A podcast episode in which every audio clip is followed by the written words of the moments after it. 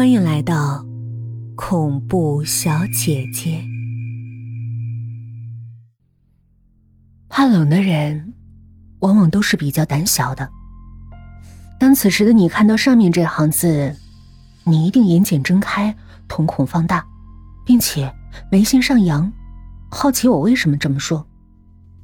你一定想快点知道我给出的解释，但先请听我讲讲我的故事。它有点长，需要你的一点耐心。我八岁那年，生命里发生了一项重大的变化。这是我人生中最关键的一年，它让我在往后的日子里活得自尊自强。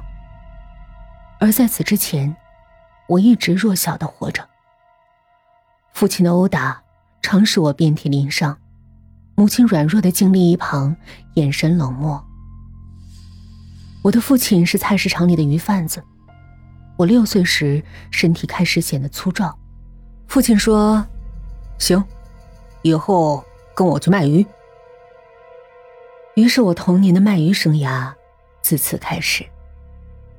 清晨五点，别人都还在熟睡，我就已经从被窝里爬起来，坐上父亲的三轮车后架。随着马达的哒哒声，在凛冽的寒风中瑟瑟发抖的向水产批发市场出发。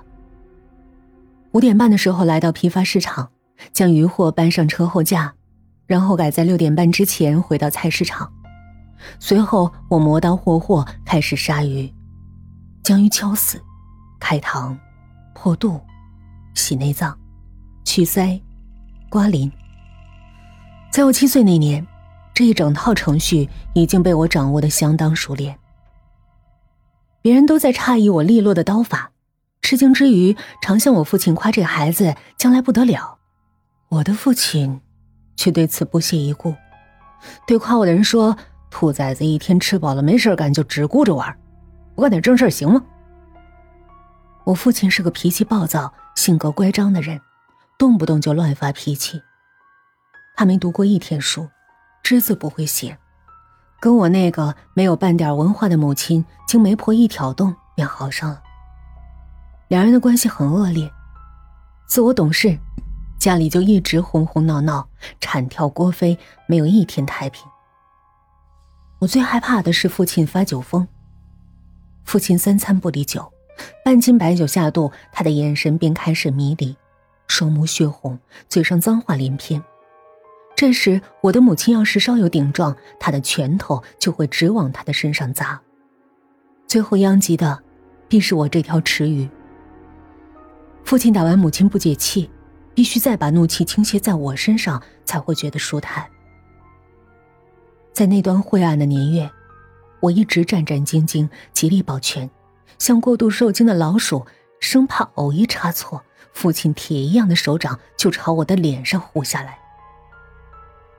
后来我就变得很爱说谎，仿佛做错了事情，只要给人一个令人满意而又幸福的谎话，父亲黑青的脸色才会稍微缓和下来。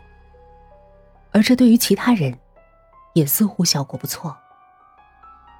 谎话给了我安全感，而说来奇怪，胆战心惊的环境似乎也激发了我撒谎的天赋。我像一只吐丝的蜘蛛，将谎话织得天衣无缝。往往将受骗者牢牢控制在我虚构的证据之中，隐隐得意。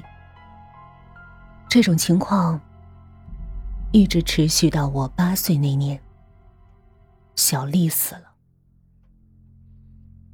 一条街中间排着两排游动的菜贩，在我家鱼摊子对面是一家菜摊儿，小丽就是菜摊老板的女儿。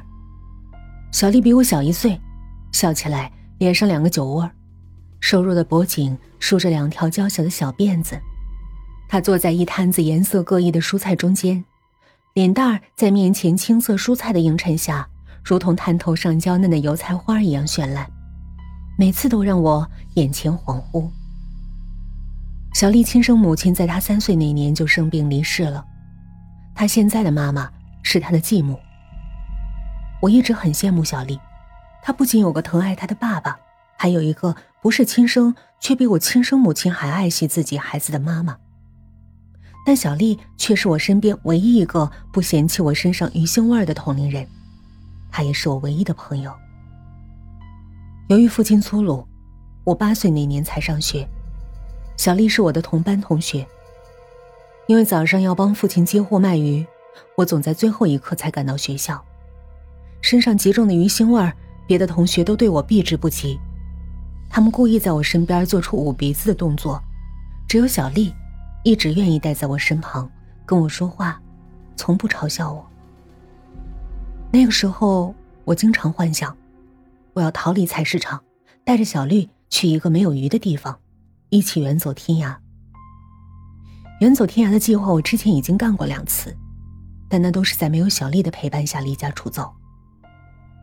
我在早上，父亲以为我去上学的时候，背着书包出发，一直走了一整天，也没能走出这个城市。而且，越远离菜场，我就越想念小丽。我想，是不是以后我都不能再见到小丽了？学校的大虎、小虎两个兄弟会不会趁我不在的时候欺负小丽？两次都是在城市华灯初上的时候，我返回菜市场。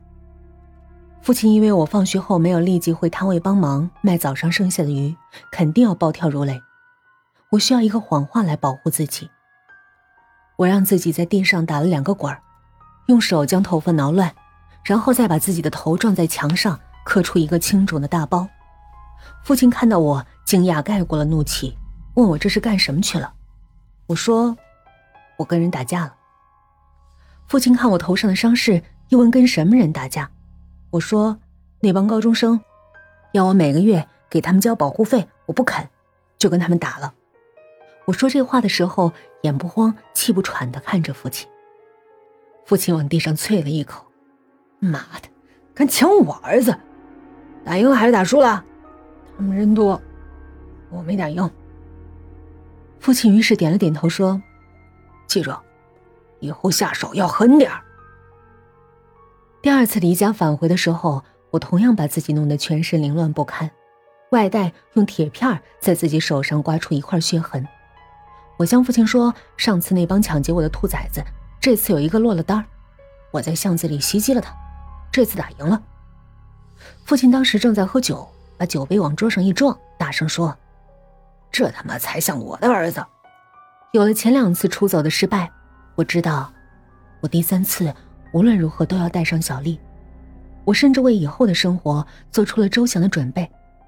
我计划每天在摊位上偷二十块钱。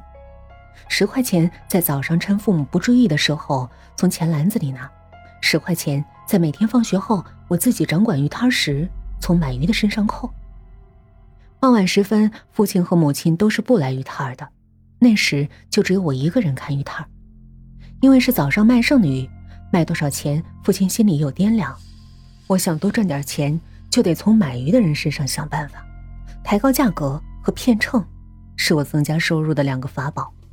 观察顾客神情，掂量他心里购买鱼的欲望，适时推销，再适当的把价格抬高，在称鱼时偏秤，把鱼往秤盘子上一放，左手吊着秤，右手捻一下秤锤，趁着秤盘子还依然在下坠的重力，惯性把秤锤顺势往后一拉，把杆握定，动作要快，一气呵成，一来一回，秤上的斤两就多了一两。碰上一两个愣头愣尾的新菜篮子的话，再加上抬高价格，同样的鱼他在我这买就多付我一两块。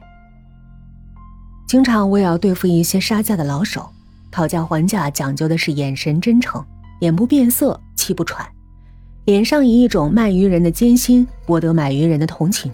如果实在不行，就将价格定在合理价格上，我还可以通过骗秤多赚点。而且对方往往看我是个小孩子。穿得脏脏的，蹲在这儿卖鱼，也不忍心跟我计较，而我对于多赚他们两三毛，也不计较。宰杀顾客得来的钱，往往比我原先计划的十多块多出许多，它成了我暗藏私房钱的主要来源。我想，我只要再坚持一两个月，就可以用书包装得满满的钱，带着小丽离开菜市场，远走天涯。